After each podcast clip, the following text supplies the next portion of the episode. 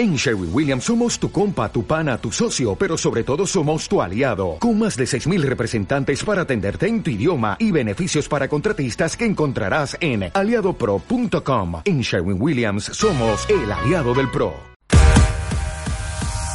¿Te gusta el Gin Tonic? Pues esta es la ocasión. LP.radio y las provincias.es han preparado para ti el segundo certamen del Gin Tonic del Mediterráneo. Las mejores recetas del gin tonic ahora a tu alcance. Busca comer y beber en las provincias.es para conocer dónde encontrarlos. Y además, cata y gana. Rellena tu nota de cata y participarás en sugerentes sorteos.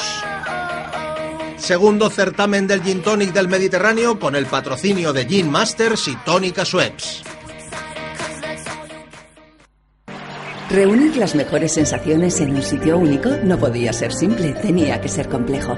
Un complejo etiqueta negra. Hotel, apartamento, restaurante, masía en plena naturaleza, hasta 500 invitados, spa termal, nocturno y romántico, masajes, tratamientos, cosmética y trufaterapia. Complejo La Trufa Negra. Para negocios, eventos, bodas, ocio, relax, nadie te puede dar algo igual. Complejo La Trufa Negra en Mora de Rubielos, Teruel. Un lujo para los sentidos. Latrufanegra.com A todos nos gusta comer bien, y más aún si las recetas son aquellas que preparaba mamá o la abuelita. Mmm, cuánto tiempo. Pero esto tiene solución. Las mejores recetas valencianas se cocinan todas en el restaurante Bonaire del Palmar. Arroces melosos y caldosos en paella, allipebre, pescados de temporada. Ven al restaurante Bonaire y disfruta de la esencia pura de la gastronomía valenciana. Reserva ya en el 96 162 0310.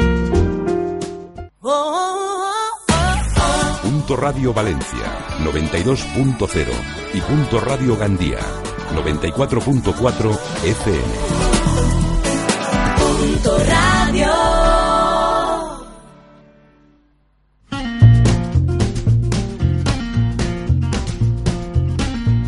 Es la hora de comer y beber.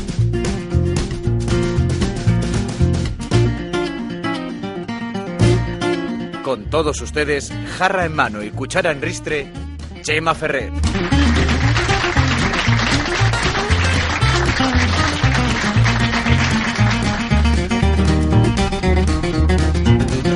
Bienvenidos todos a Comer y Beber, el lugar del buen yantar, donde solo tiene cabida el buen humor y la alegría, y al que siempre hay que llegar, ya lo saben, con mucho, mucho apetito. And once it has begun, it won't stop until it's done. Tenemos un gran programa para hoy porque vamos a hablar de ese maravilloso certamen del Gin Tonic que las provincias.es y lp.radio organizan para todos ustedes en la ciudad de Valencia y en algunas otras localidades de la provincia. Les hablaremos dentro de un ratito de esto. También vamos a conocer con profundidad qué es eso de las carnes exóticas, muy de moda hoy en día. Vamos a hablar con un experto en ellas, nada más y nada menos que Ernesto Vilar de Carnes Filo. Pero también vamos a tener noticias muy fresquitas, sobre todo porque, bueno, llega el verano y, hay que disfrutar.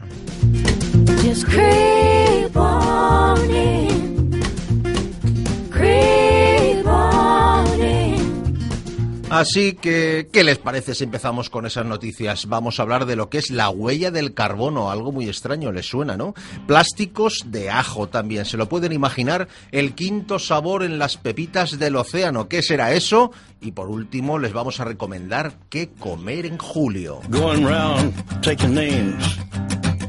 And he decides who to free and who to blame. Pues es momento de que conozcamos qué es eso de la huella del carbono. Pronto alguno de ustedes lo descubrirá, porque impreso sobre algunos envases de alimentos, lo que se ha venido a llamar como la huella del carbono, es una práctica que poco a poco se extiende entre los fabricantes de productos alimentarios y que los consumidores superconcienciados por el medio ambiente agradecen. Esto de la huella del carbono muestra la contaminación generada a raíz de todos los procesos por los que ha pasado un alimento. Producción, manipulación, transporte. Pues bien, algunas cadenas de supermercados colocan en las etiquetas un sello que muestra cuál ha sido la emisión contaminante resultante del alimento. Por supuesto, por ahora esta iniciativa es voluntaria, aunque otros países se ha convertido en una obligación y además en una tasa, como en Australia, donde la pasada semana entró en vigor el nuevo impuesto del carbono en los alimentos.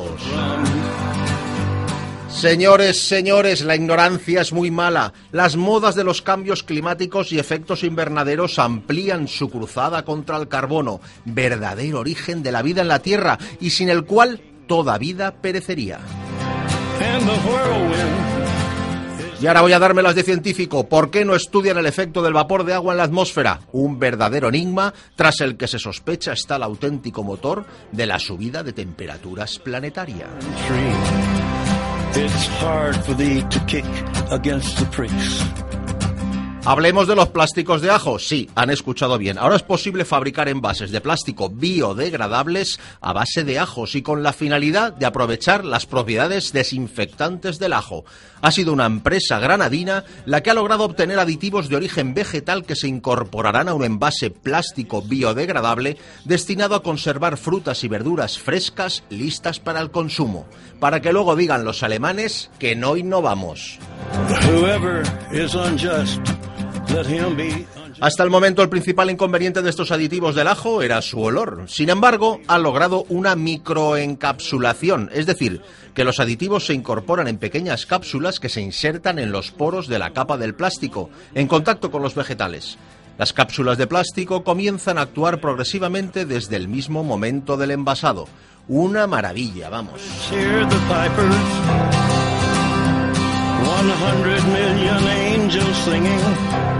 Y ahora vamos a conocer qué es eso del quinto sabor. El quinto sabor en las pepitas del océano. ¿Y qué leche será eso de las pepitas del océano? Seguro que no tienen ni idea. Pues vamos, el quinto sabor que detecta nuestros sentidos es el umami. Además del salado, dulce, ácido y amargo, por nombrar algunos, que creo que son todos. Este, el umami, es muy difícil de definir, pero ahora tenemos la ocasión de descubrirlo gracias a la presentación en sociedad, en este caso gastronómica, de las pepitas del océano. Una suerte de marisco que se recolecta en las costas atlánticas europeas y del que están siendo impulsores los franceses. Su aspecto es similar a un berberecho y su sabor, además de umami, es entre picante y dulce y con un profundo aroma a mar.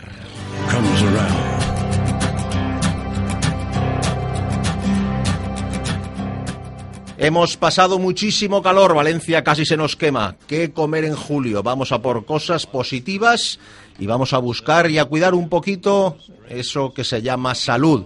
Empezamos el mes, así que tomen nota de estos alimentos. Las frutas idóneas son albaricoques, higos, cerezas, ciruelas, frambuesas, melocotones, melones y sandías.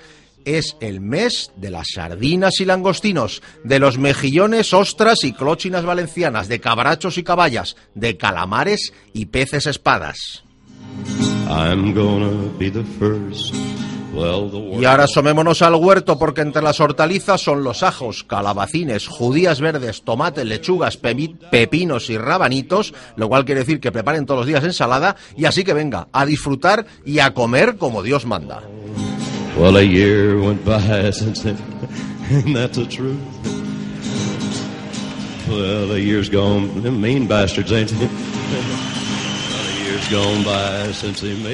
Se acerca el momento de que entremos a conocer esas curiosidades gastronómicas con las que todas las semanas nos deleitamos. Y tenemos dos protagonistas relacionados con la tónica, porque son participantes de ese segundo certamen Gin Tonic Bartender del Mediterráneo que organizamos aquí en las provincias.es y en lepe.radio. Tenemos con nosotros a Pau Castillo, bienvenido. Hola, bienvenido.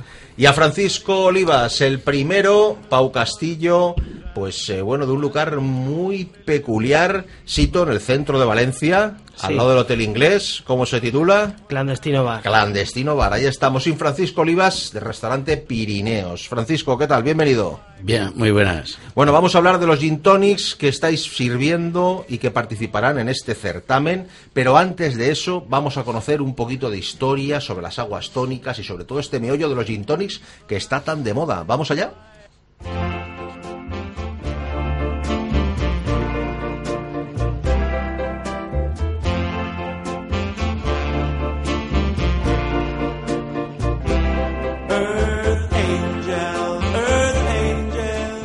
En Curiosidades Gastronómicas vamos a disfrutar de la ginebra, el espíritu del enebro.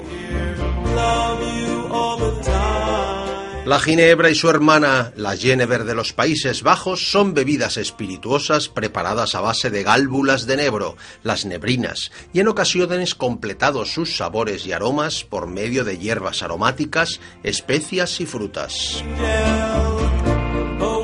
La base de los alcoholes de la ginebra son fundamentalmente cereales, trigo o centeno, de los que se obtiene un destilado suave y equilibrado. Este es el llamado vino de Malta, la base sobre la que se destilarán los demás ingredientes. Existe un pequeño número de genevers holandesas que se destilan directamente de las nebrinas fermentadas, produciendo un espíritu de sabor intenso.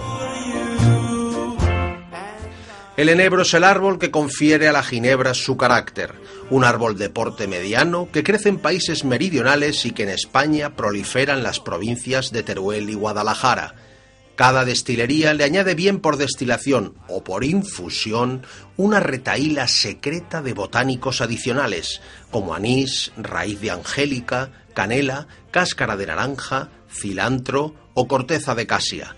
Siempre serán un mínimo de cuatro y hasta un máximo de quince. En la destilación de la ginebra, el método varía para obtener la Genever holandesa o la ginebra tipo inglesa. En la primera su producción es a partir de un tercio de malta triturada, fermentada y rectificada junto a alcoholes de relativa baja graduación, que son destilados todos juntos para obtener lo que se llama el vino de Malta. La destilación resultante es mezclada con los agentes aromatizantes y saborizantes, que destilados nuevamente resultan un producto final de en torno a 43 o 44 grados. De esta forma, el gin holandés cuenta con cierto aroma malta y tiene un cuerpo fuerte. Por otro lado, el gin inglés es producido a partir de un alcohol procedente de cereales y rectificándolo de forma que pierdan aroma y sabor. Estos son luego rebajados con agua y puestos en recipientes junto a los elementos que le conferirán finalmente sabor y aromas. Esta mezcla es nuevamente destilada y el gin resultante acabará con una graduación alcohólica entre los 40 y los 47 grados alcohólicos. Normalmente el gin anglosajón no se envejece, cosa que los holandeses hacen en ocasiones. Estas Genever añejadas suelen tener un color amarillento transparente y muy brillante.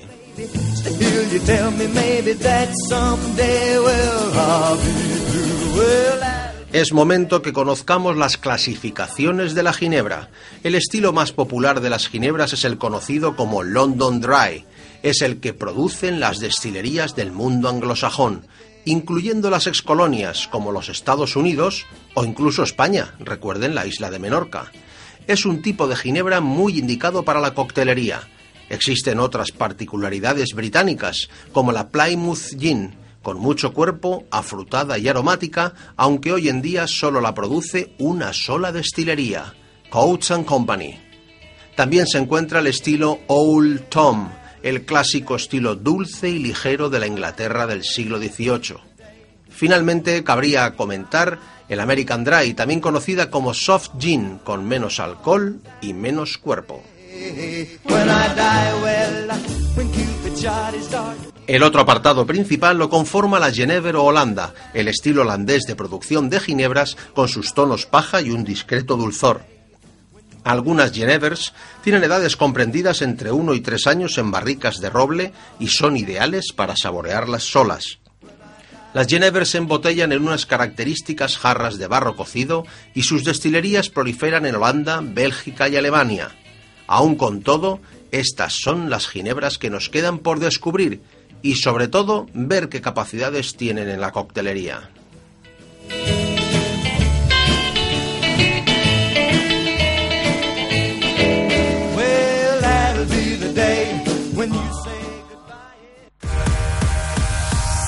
¿Te gusta el gin tonic? Pues esta es la ocasión. LP.radio y las provincias.es han preparado para ti el segundo certamen del gin tonic del Mediterráneo.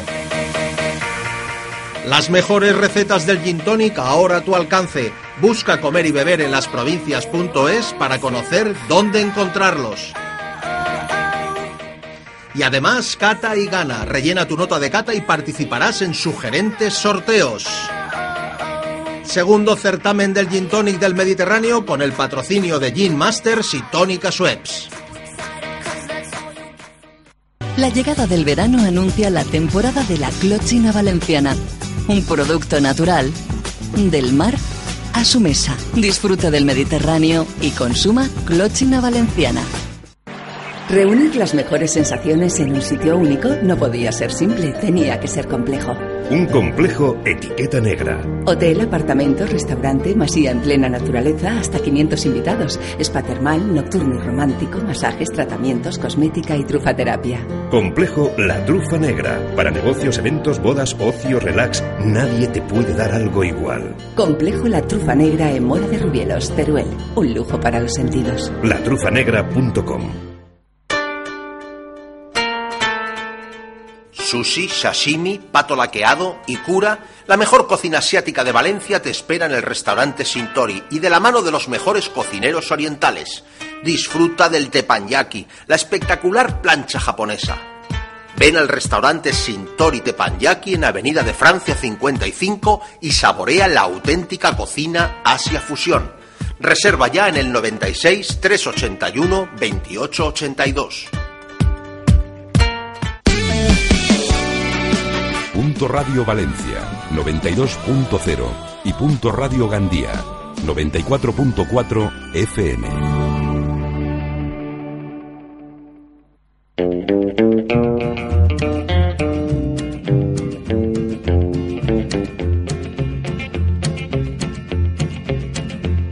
Everybody knows where you go when the sun goes down.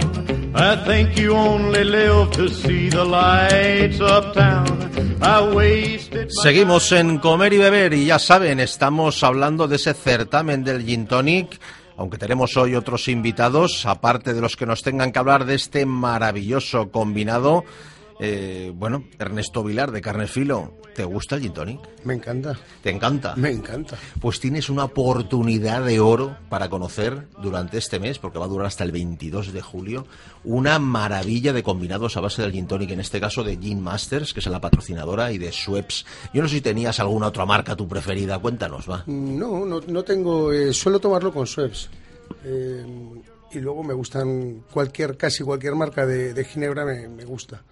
Me gusta hacer combinaciones, no es- supongo que no las haré como los profesionales, pero hago mis pinitos en ello. Bueno, Yo soy eh. de buen comer y de mejor beber. Bueno, yo conozco que y sé de buena tinta que eres un gran gourmand y no me cabe duda alguna que con los gin tonics que preparas cualquiera se quedaría satisfecho. Pero eso sí, aquí tenemos ahora eh, un maestro de la coctelería, como es Pau Castillo, que realiza su trabajo en clandestino. Pau, bienvenido. Hola. Y bueno, clandestino, aunque él lo podría resumir mejor que yo, pero es, eh, entre comillas, un nuevo local en Valencia de mucha calidad que se sitúa en los bajos del Hotel Inglés, en un edificio histórico mm, relacionado con la hostelería. Y bueno, si no me equivoco, eh, enfrente, casi enfrente de lo que es el Palacio de Marqués de Dos Aguas, la calle Marqués de Dos Aguas. ¿no? Sí, Ahí justo está. enfrente. Bueno, pues eh, es un local muy peculiar. Si no tecleen un poquito las tres W eh, clandestino bar, creo que es, o Sí. Punto .com, si o no si me no. O en Grupo Cobeca, ¿no? Grupo Co- Cobeca también sale y bueno, eh, una maravilla de local muy recomendable. Y ahora háblanos, Pau, cuál es la trayectoria de clandestino y cuál es tu labor allí. Mm, Mi labor allí es realizar eh, coctelería.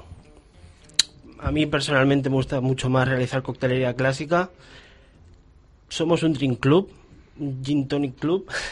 Ahora que se lleva mucho de moda en Valencia esto de los gin tonics. Sí. Elaboramos alrededor de unos 40 gin tonics diferentes. Uno de ellos es el que estamos presentando para el certamen de Gin, gin Bar- Bartender del Bartender, Mediterráneo, sí, sí. efectivamente, con Masters. Y eh, sobre todo, yo personalmente me centro en la coctelería clásica y en poder intentar cambiarla hacia... Un- un- un- vamos a abrir un paréntesis. Si ustedes están en estos momentos delante del ordenador, tecleen comer y beber, no pierdan ni un instante. Y ahí verán el gin tonic clandestino. Verán el reportaje que les hemos preparado y bueno, verán a Pau en acción preparando ese combinado que, que- tan especial que ha preparado. Yo creo que un gin tonic de los que irán a la final, ¿eh? Eso espero. Cuéntanos un poquito, va. va. Pues eh, realmente es un gin tonic cóctel, ¿vale? Este tipo de gin tonics lo puso muy de moda Javier de las Muelas. Nosotros hemos eh, creado unas variantes. Javier de las Muelas es un gran coctelero nacional. Hago Sí, otro paréntesis sí, ahí sí, para que no conozca. Y eh, yo pensé en mezclar algo oriental con algo mediterráneo. Pensé, a ver, vamos a ver, vamos a ver. Yo ahora mismo, durante este año, estoy trabajando mucho con el lichi. Es una de mis frutas favoritas. El año que viene trabajaré con otra, probablemente. Y pensé mezclar el lichi con algo que también tuviera bastante personalidad, como es el romero. ¿Vale? Teniendo mucho cuidado con él, claro está, porque bien sabemos, en una paella si ponemos romero, sabe a romero pues empecé a empezar a hacer mezclas y al final llegué a la conclusión de que solo había que utilizar romero y lichi, ni más ni menos, nada de agua, de azahar, naranja, no, no. Y eh, mezclaba lo que es la ginebra con el lichi y el romero, lo agitaba y lo servíamos en la copa. Schweppes ahora, gracias a Schweppes, em, ha creado una gama de tónicas aromatizadas muy buenas, entre ellas la de azahar y lavanda, que es la que utilizo para poder llegar a darle un toque más sutil, porque si no sería muy fuerte. Y luego lo decoro con romero y esencia de naranja casera, hecha por nosotros, flameada. Por lo cual da un aroma... flameado espectacular, ¿eh? El flameado en la barra y tú con el lanzallamas, aquello es un Sí. espectáculo garantizado. Hay que tener cuidado. la verdad es que los aromas del romero con la naranja persisten mucho, se nota ese aroma natural. Luego lo maridamos con unos piñones caramelizados con curry y romero y ponemos para antes de empezar un agua con jengibre para refrescar la boca. Para rentar. Sí, efectivamente. Bien, extraordinario, se lo puedo asegurar a todos ellos. Ahora luego vamos a entrar en otros temas de coctelería que, que quiero preguntarte y que todos conozcamos porque yo creo que es de interés general. Vamos ahora con Francisco Olivas de Restaurante Pirineos, un restaurante, un clásico de la ciudad de Valencia. Cuéntanos la trayectoria del restaurante, qué línea seguís y por supuesto nos vas a tener que contar la recetita del gin ¿eh? Bueno, pues sí, sí que es clásico. Ahí llevamos desde el año 76. Eh, es un, un restaurante de cocina en mercado. Creo que hemos ido evolucionando, pero sin perder el concepto, como bien has dicho tú, de clásico. Trabajamos eh, pues algo de marisco, unas entradas bien elaboradas o bien eh, so- solamente de mercado, como ahora la clochina, Sí. una ostra gilardó muy rica que trabajamos y luego pues elaborados con foie, y hacemos setas tenemos todo el año, bueno, para los setrates. Luego trabajamos carnes de mamet, ternerita lechal, de buey, carne- bueno, buey, una vaca vieja, siempre las compramos de más de 12 o 15 años, eh, un solomillo de novillo, trabajamos el cabrito de Aragón, eh, hacemos la paletilla y la pierna a la castellana y lo que son las costillitas eh, bien empanadas o bien a la brasa. Trabajamos secreto y luego pues pescado, lo que vamos a Mercavalencia todas las noches y si vemos una ventresca buena, eso viene para allá. eh, en fin, trabajamos sobre todo rodaballo, bacalao, ventresca y calamar de playa, lo que tenemos del día. Y claro, con esta combinación, bueno, luego hacemos unos postres muy caseros. A la hora del gin tonic, pues claro, me lo pone muy difícil que yo elija solo un gin tonic, porque igual que elegimos un vino dependiendo de la comida eh, que van a tomar, o ayudo a los clientes a que lo elijan, porque esa es nuestra tarea principal, hacer disfrutar y tener eh, ser conocedores de, de, de todas las eh, los vinos y, y todo lo que pongamos encima de la mesa, pues para hacerlo disfrutar vamos a buscar un vino adecuado. Pues luego el gin tonic también va a ir en función mucho de lo que esa persona ha comido. Yo soy muy partidario de, o sea, una comida que ha sido muy pesada, ofrecerle un tipo de gin tonic. Y por supuesto puede ser con la Master y la Suez, porque nos ofrecen... ¿Qué nos ofrece? Bueno, la Master es una, eh, una ginebra London Dry Gin, como nos han explicado antes, y las tónicas a través de... Bueno, hay una cocinera por medio que también ha sabido elegir eh, dentro de la Suez que hay diferentes sabores. Vamos, yo soy partidario de la Indian, para, en este caso haríamos... Pero, ¿qué hacemos con las tónicas? Pues elegir una de las tónicas, o la de pimienta Sí. picante o tal, o elegir la, la Indian solo, o elegir la de azahar, dependiendo, ya digo, de, en función de si ha sido una comida Más eh, copiosa o menos, tal. o- Sí. Y la ginebra que hacemos, pues dosificar entre 50 y 70, o sea, quiero decir, poner un poquito más o un poquito de- me- menos de ginebra, dependiendo también, o sea, de lo que se ha comido y de, bueno, de la, bueno, del perfil de persona. Yo, Sí, en mi sí, opinión, igual que hacemos con los puros, igual que hacemos, yo una, yo a veces, antiguamente cuando había un puro, pues si una, si una señora me pide un puro y dice, me fumaría un puro, pero claro, ¿qué me darías a mí que no he fumado nunca? Le dabas Pues un tienes que dominicano o algo tienes así, que saber, más. tienes que saber elegirle un puro adecuado. Pues el gin tonic sería lo mismo. Yo, pero un vamos, Davidoff, para una mujer un Davidoff de estos, de los alargaditos, ¿no? el alargado si no es excesivamente, si no tiene un una galga excesivamente que no es muy largo porque eso os cuesta mucho de tirar dependiendo Hace también falta más presión dependi- exacto. Dependiendo también el tiempo que va a estar. Es- Sí, eh, sí, claro no es igual que te haya pedido un cafecito que que te haya pedido un combinado de trago largo que va Claro. a estar bastante rato pero bueno, como para no irme de la madeja, voy a hacer un gin tonic que yo le haría a una persona que hubiera comido en nuestra casa eh, unos- una- unas entraditas, eh, unas entraditas, por ejemplo, eligiendo un marisco, unas setas, tal, y luego una paletita de cabrito al horno y un postre de una torrijita horchata con un heladito de canela que hace muy bueno. Pues le aconsejaría un gin tonic donde yo eh, mezclaría un- una cantidad entre 50 y 75, la dejaría entre media, ni, ni, ni largo ni corto, de máster. Bueno, primero, enfriamos bien la copa, una copa de balón grande con mucho hielo, bien enfriada, con dándole vueltas bien al hielo. El espectáculo también le gusta al cliente y se siente a gusto. La enfriamos bien enfriadita y vaciamos el agua. Posteriormente eh, i- iríamos a ver con qué botánicos la podemos la podemos. Yo sobre todo soy muy partidario de los cítricos, que tenga algo muy cítrico. Y en este caso le pondría un poquito de lima, eh, hacer un twist de lima. Twist consiste, por si alguien que no sé, supongo que ahora con la moda gin casi todo el mundo sabe, que es la piel, los aceites esenciales de la piel, intentar que, es- que vayan al fondo de la copa y rodear muy bien el bordecito de la copa también, porque es donde realmente al beber la notaremos. Y eso lo hago con lima y un limón verde. Las dos cosas me gusta ponerle. Yo le suelo poner un pisalis por la acidez, un poquito cortadito, un pisalis o alquequenje. Vamos a ver, un, un pisalis, que es un pisalis, porque Un pisalis no es, un es pisalis. una, la podemos encontrar, es una fruta, Ah, es vale, una vale. fruta que, bueno, eh, le llaman riñón, riñón de perro también, alguna cosita así. Es una fruta que va cerradita. es, eh, en la palabra española es alquequenje, pero es tan Vale, difícil sí, de pronunciar que el, ya, ya sé que el anglicismo eh, pisalis se ha introducido con una facilidad. Vale, pues de- al pisalis. El pisalis, ¿ven? Entonces, bueno, es eh, introduciríamos unos, unos, unas bolitas glábulas Unas gálbulas de ne- negro. neblin- de- no, de, De nebrinas, las, nebrinas. las nebrinas las nebrinas y eh, eh, también eh, de- una vez una vez realizado bien el, el, hecho todo esto de la copa Sí, la maceración un introducimos, poquito introducimos un poquito de, de ginebra ya te digo entre 50 y 75 y depositamos la tónica pues como ahora últimamente se está haciendo despacito sobre todo si es una cucharita de rizada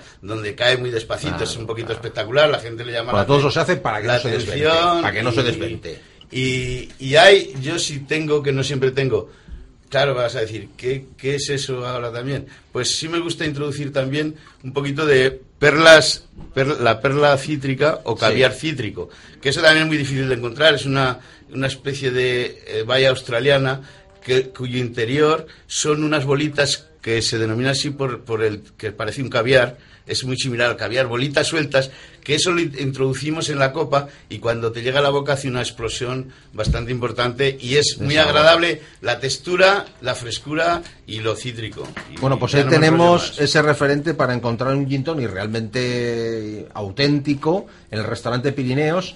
Vamos a recordar a los que nos están oyendo ahora la dirección exacta del restaurante Pirineos, Francisco. Es en la avenida Campanar 17, junto a la antigua Fe. O bueno, la Fe Buena, porque la otra es Malilla. Eh, entonces, la Fe Buena... Oh, la, la- la- Menuda, la- Francisco, me debes un gin tonic porque esa paridad es malísima. vale, la Fe, la antigua Fe. Junto a la Vale, antigua bien, Fe. bien, bien, bien, Muy bien. bien, muy bien. Pues eh, nada, pues como pueden ver, el nivel que el nivel de los participantes dentro de este segundo certamen bartender Gin Tonic del Mediterráneo que celebramos del 22 de junio al 22 de julio es excelente. Eh, Pau Castillo, quería preguntarte otra cosa. tú que sabes mucho de coctelería, que la practicas todos los días, que es tu día a día, ¿qué opinas de esa otra moda que se está acercando? Y yo creo que mucho antes que hablaban esta del vodka, es la de los combinados con cerveza. ¿Qué opinas de eso? Una opinión escueta porque vamos a pasar a un tema de calado. A ver, en España no es lo habitual, pero fuera de España sí. Alemania consume mucha cerveza y hace muchos combinados con cerveza. El típico combinado de cerveza con tequila, con cuantro. Realmente aquí consumimos mucha cerveza, pero de otra manera, no de ese estilo. Tiempo al tiempo. Bien, bueno, yo descubrí alguno de ellos precisamente de la mano de, de, de las muelas, del gran coctelero nacional que presentó un combinado profeso para una cervecería que se había abierto en Vaqueira este invierno, que se inauguró a principios, a finales de diciembre, a finales de diciembre. Y bueno, la verdad es que quedé estasiado. En esta ocasión creo que fue con, con cerveza San Miguel, que era la que patrocinaba todo esto, y he descubierto realmente un mundo ¿eh? de los combinados con cerveza que hoy aquí en Comer y Beber nos lo vamos a pensar. Pero bueno, es momento de que lleguemos a un apartado principal. Vamos a hablar de lo que son las carnes exóticas. Algunas sí que lo son realmente, otras han estado ahí de toda la vida. Pero antes vamos a pasar a publicidad y ahora enseguida volvemos con Ernesto Vilar de Carnes Filo. Reunir las mejores sensaciones en un sitio único no podía ser simple, tenía que ser complejo. Un complejo etiqueta negra. Hotel, apartamento, restaurante, masía en plena naturaleza, hasta 500 invitados, spa termal, nocturno y romántico, masajes, tratamientos, cosmética y trufaterapia. Complejo La Trufa Negra. Para negocios, eventos, bodas, ocio, relax, nadie te puede dar algo igual. Complejo La Trufa Negra en Mora de Rubielos, Teruel. Un lujo para los sentidos. Latrufanegra.com A todos nos gusta comer bien, y más aún si las recetas son aquellas que preparaba mamá o la abuelita. Mmm, cuánto tiempo. Pero esto tiene solución. Las mejores recetas valencianas se cocinan todas en el restaurante Bonaire del Palmar. Arroces melosos y caldosos en paella, pebre, pescados de temporada. Ven al restaurante Bonaire y disfruta de la esencia pura de la gastronomía valenciana. Reserva ya en el 96 162 0310. La llegada del verano anuncia la temporada de la clochina valenciana, un producto natural del mar a su mesa. Disfruta del Mediterráneo y consuma clochina valenciana. Reunir las mejores sensaciones en un sitio único no podía ser simple, tenía que ser complejo. Un complejo etiqueta negra. Hotel, apartamento, restaurante, masía en plena naturaleza, hasta 500 invitados, spa termal, nocturno y romántico, masajes, tratamientos, cosmética y trufaterapia. Complejo La Trufa Negra. Para negocios, eventos, bodas, ocio, relax, nadie te puede dar algo igual. Complejo La Trufa Negra en Mora de Rubielos, Teruel. Un lujo para los sentidos. Latrufanegra.com Sushi, sashimi, pato laqueado y cura, la mejor cocina asiática de Valencia te espera en el restaurante Sintori y de la mano de los mejores cocineros orientales. Disfruta del teppanyaki, la espectacular plancha japonesa. Ven al restaurante Sintori Teppanyaki en Avenida de Francia 55 y saborea la auténtica cocina Asia Fusión. Reserva ya en el 96 381 2882. Punto Radio Valencia 92.0 y Punto Radio Gandía 94.4 FM. Punto Radio. Well, now, Frankie and Johnny were sweethearts. They were true as a blue, blue sky. He was a long-legged guitar picker with a wicked wandering eye, but he was her man. Seguimos en comer y beber amigos y ahora entramos en esa sobremesa en el que les vamos a exponer, bueno, yo creo que un buen expositor de carnes exóticas, porque tenemos nada más y nada menos con nosotros que a un gran experto de lo que son las carnes y de todo tipo. Tenemos a Ernesto Vilar de Carnes Filo, un gran establecimiento que tiene su base fundamental en el mercado de Ruzafa de la ciudad de Valencia. Un gran mercado, no se lo pierdan, visítenlo. Después del central yo lo cali- calificaría como el segundo gran mercado de Valencia. Y bien, Ernesto, bienvenido aquí, aunque Buenas ya te hayamos dado la bienvenida. Y después de hablar de gin tonics, de nuestras cosas, de nuestros certámenes, tenemos algo ahora que está muy, muy de moda, que son esas carnes exóticas. Yo pienso que hay algunas que están tomadas como exotismo, como por ejemplo la carne de potro, la de caballo, esta que en los almuerzos de toda la huerta de Valencia, con unos ajitos tiernos, cortada muy finita, ¿eh? y eso a lo mejor para gente que nos esté escuchando ahora es incluso hasta exótico, ¿no? ¿Es así o...? Sí, hay, hay quien lo considera ca- carnes exóticas, el toro, el toro bravo o el toro de Lidia, pues, también lo consideran una carne exótica. Ya no el consumidor, el consumidor tiene muy claro lo que es cada cosa. Yo creo que la gente cada vez entiende más de, de- carnes, de gin tonics, de productos. La gente pues, escucha programas, se informa. Eh, sobre todo, pues al que le gusta comer bien. Eh, sí, los, eh, los, eh, las personas, eh, los mayoristas de estas carnes son los que las introducen como carnes exóticas aprovechando el tirón que las carnes exóticas están teniendo ahora. ¿Cuándo empieza todo esto? O sea, vamos a hablar de esta moda, ya no solamente moda a lo mejor, esta posibilidad, porque yo creo que las cosas se dan las dos a la vez. Es decir, es la posibilidad de que a los mercados llegue este tipo de carnes y luego de que la moda diga, pues vamos a comenzar a probarlas, ¿no? Y Yo pienso que hace, hace tiempo que esta moda o estos, estos importadores están intentando introducir estas carnes en España. Yo creo que en Madrid ya llevarán 10, 12 años eh, comercializándola y aceptándola al público. Son muchas más personas que aquí en Valencia. Y a lo mejor eh, aquí en Valencia somos un poquito más reacios a probar este tipo de, de productos. Aunque ya te digo, nosotros lo estamos, lo estamos vendiendo mm, bastante bien. un pequeño bastante- repertorio, un pequeño repertorio de las más importantes, de las que más salen. Mm, todas tienen, eh, estas carnes eh, tienen un beneficio. Son animales eh, salvajes o semisalvajes. ¿Qué ocurre con estos animales? Tienen un alto contenido en proteínas, tienen un bajo contenido en grasas, tienen una fuente de hierro muy alta. Estamos hablando pues, eh, de animales que tienen eh, casi, casi, casi dos, tres porciones tienen la, cantidad de hierro recomendada diaria. Eh, y bueno, son la el avestruz es un animal que sale mucho, se consume mucho. El toro, que no sería, de hecho, el toro es origen en- español. El potro también, el jabalí, el ciervo, el corzo, el gamo.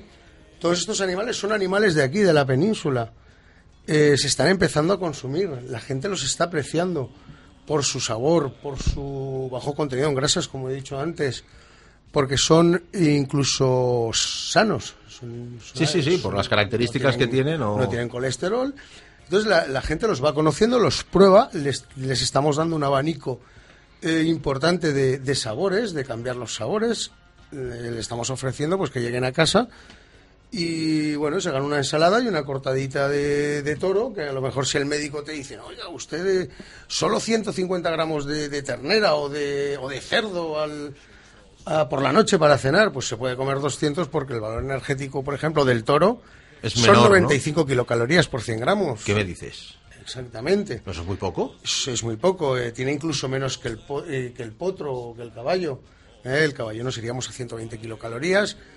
Entonces, eh, claro, dan unas alternativas a las, a las personas pues, que, que hacen deporte, que se cuidan, que quieren mantenerse en forma, que quieren mantener sano su corazón y, y toda su salud a, pues eso, al, al hacer un... Y las, y las que, además de estas que dentro de ser exóticas, pero pueden ser accesibles, tenemos otras que son súper raras también. ¿no? Exactamente. Animales africanos. Tenemos, o- por ejemplo, el, eh, tenemos bisonte, tenemos búfalo, tenemos impala, tenemos reno, tenemos eland. Eh, El eland es un, es un animal. ¿Eland? Sí. ¿Eso qué será? ¿Como un Eh, como pues una tipo buey? El, ¿O eland no, el eland es, eh, es un cérvido, es, de la familia del... pues, Como los ciervos. Correcto, pero muchísimo más grande, su altura es de casi dos metros y vienen a pesar unos de 780 800 kilos. Su, su valor energético también es, es muy bajo, ¿eh? tiene 102 kilocalorías por 100 gramos. Y sus proteínas muy altas, su grasa eh, ínfima, no, no tiene apenas grasa, y su hierro también muy alto. ¿Y ahora qué tipo de, qué perfil es el, el- el cliente que acude, por ejemplo, a lo que es, o sea, desde el público en general Tenemos hasta cualquier- restauración también, Francisco, Mm. en restauración, ¿tú cómo ves la evolución de estas carnes exóticas? Ay, yo sí que lo... Bueno, yo no las trabajo, pero que no lo vería una cosa muy arriesgada hoy de... Bueno, hay una parte que una una parte que ha dicho Ernesto que son pura carnes de caza, ¿no? O consideradas de caza, sí. ¿no? Cercanas, ibéricas, ¿no? Hombre, y conforme Ernesto nos lo plantea desde el punto de vista de la salud y desde el punto de vista de que cada vez la gente está más informada, seguramente que, que sí que confiarían en, en por lo menos probar un, un restaurante especializado en, en este tipo de carnes solos. Mira, no es una mala idea para montar en estos días. Dependiendo, claro, de... Son muy elevados los precios con Ah, respecto sí, a las Ese es un aspecto importante. ¿Qué, qué valoración darías Los precios sí son elevados. Los precios son elevados, sobre todo de todas las carnes de origen sudafricano, eh, pues de centro de Europa, de- son australianas, son carnes de Australianas, que es el canguro. el canguro, el eh, el, el no, el onix es sudafricano. El canguro, el, el camello también viene de Australia, la, también. el avestruz también viene de Australia. Sí, los camellos se los llevaron allí a Australia para Sí, lo de los sí, desiertos. el- se los hay varios animales que vienen que vienen de Australia, siendo siendo animales pues Oye, he escuchado también que hay hasta de cocodrilo o, o de yacaré, Sí, de estos caimanes pequeñitos. Sí, pero- lo que ocurre es que eso está prohibido. Ah, está prohibido. Sí, la carne de reptil en la comunidad valenciana ¿No no comerse si un reptil, un lagarto? ¿Por qué no? No sé. Lo malo es no comérselo. Tiene que- comérselo. Si comérselo. está bien cocinado, Comérselo un estofadito de... Hombre, un estofadito de lagarto, unas patitas de lagarto. Bueno, oye, los fardachos, mira, ahora me, ¿Sabes? ac- me acaba de hacer memoria, Francisco asiente, ¿eh? Exactamente. Los fardachos se, se- se comían el antiguamente. ya, ya no veo yo ninguno por el monte, no sé si se habrán extinguido, Eh, pero los fardachos que era nuestro, nuestro ancas pequeño cocodrilo ibérico. Exactamente, nos comemos las ancas de rana. También, también, ¿Por qué también. no es un vamos a- batracio. ¿Por qué no nos vamos a comer una anca de cocodrilo o de lagartija? Sí, sí, sí, sí, sí, sí, es cierto, es Esto cierto. es todo tener hambre, ¿eh?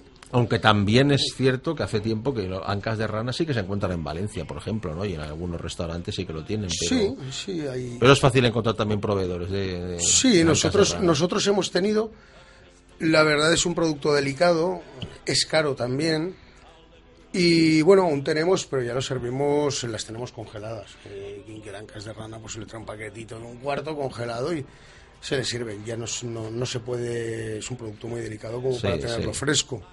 Sí, sí, sí, tendría que tener mucha salida. Pau, ¿tú alguna vez has probado alguna carne de estas exóticas? Sí, Eh, de canguro. de canguro. ¿Y cuál fue tu experiencia? Muy buena. ¿La No me encontraste- esperaba, sí, sí, sí, sí. Es ¿Sabes que hay unos bueyes en Japón? los Kobe.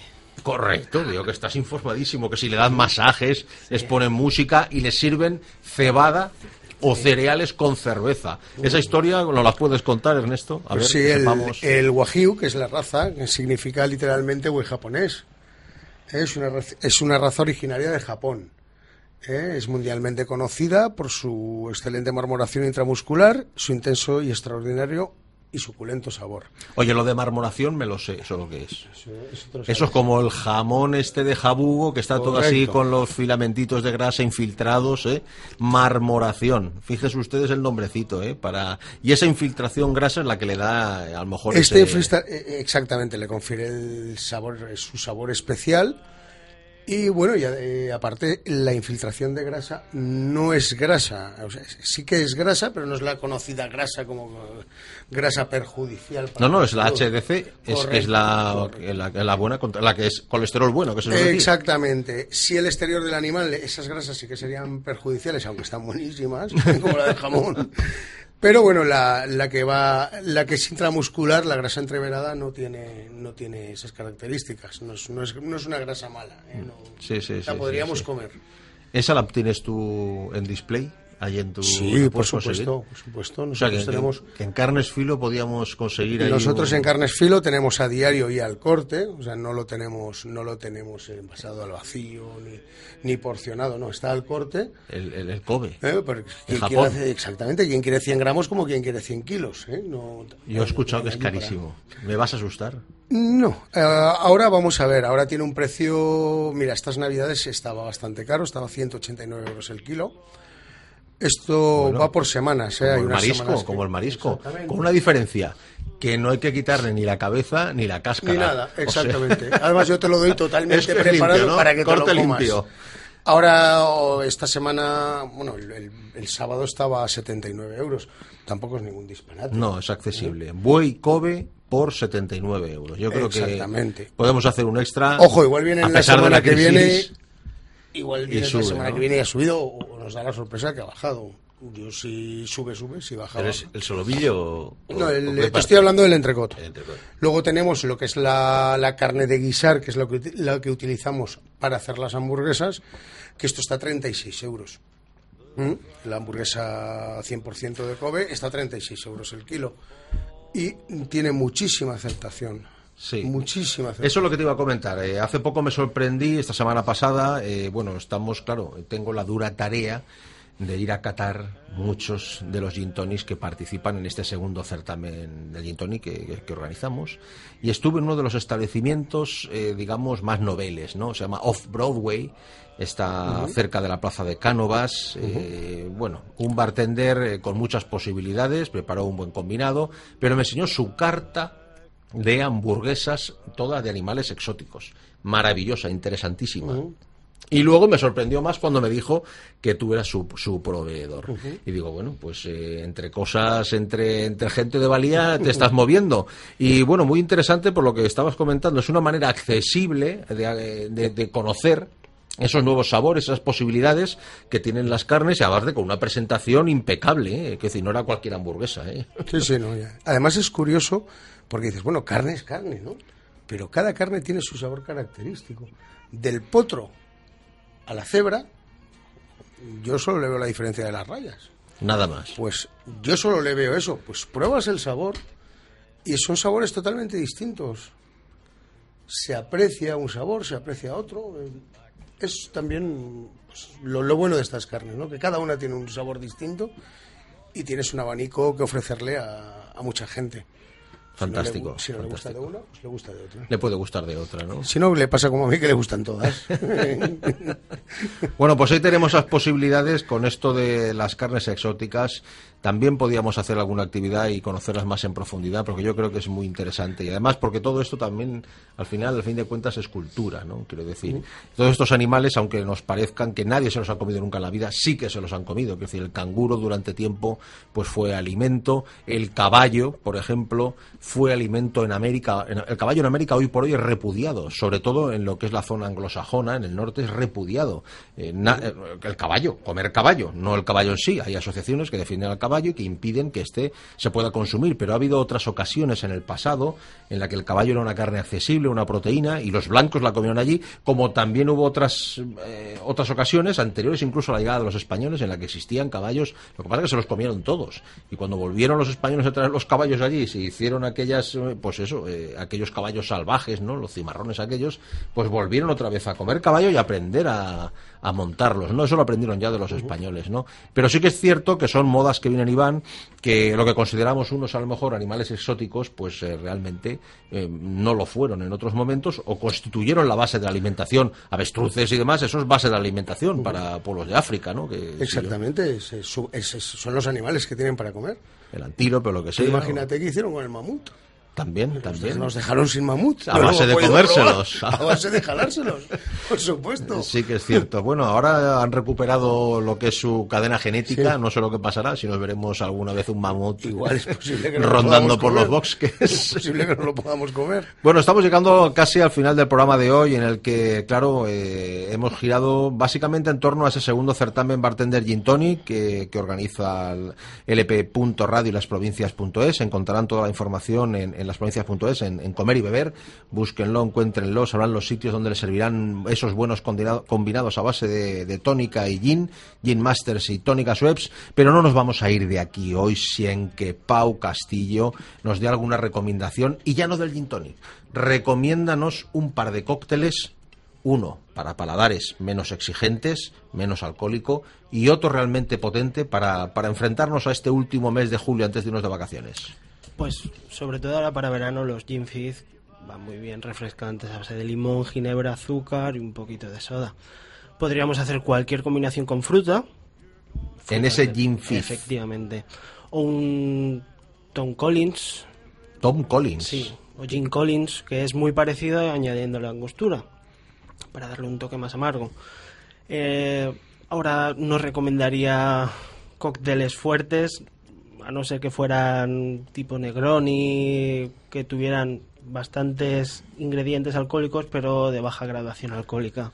Negroni, americano.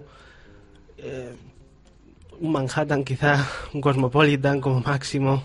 Es que ahora hay que, o sea, hay que consumir alcohol con mucho zumo, mucho refresco.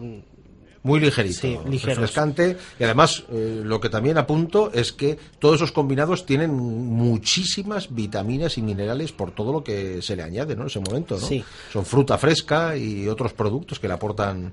Efectivamente, a la hora de beber siempre es aconsejado el consumo responsable, Muy sobre bien. todo, y eh, mezclar con mucho zumo, mucho hielo, sobre todo para poder tener una percepción alcohólica baja y repito, reitero, mucho zumo y mucho mucho refresco para que luego a la hora al día siguiente no tengamos esas dichosas resacas las cuales realmente si no ingerimos mucho mucha bebida van a estar ahí persistentes. Pues bien, estás haciendo el bien, Pau, en ese sentido, ¿eh? Y nada, ¿qué os parece, Ernesto, si ahora cuando acabemos el programa, que yo creo que ya es hora, Ernesto y Francisco nos acercamos a ese clandestino bar, ¿eh?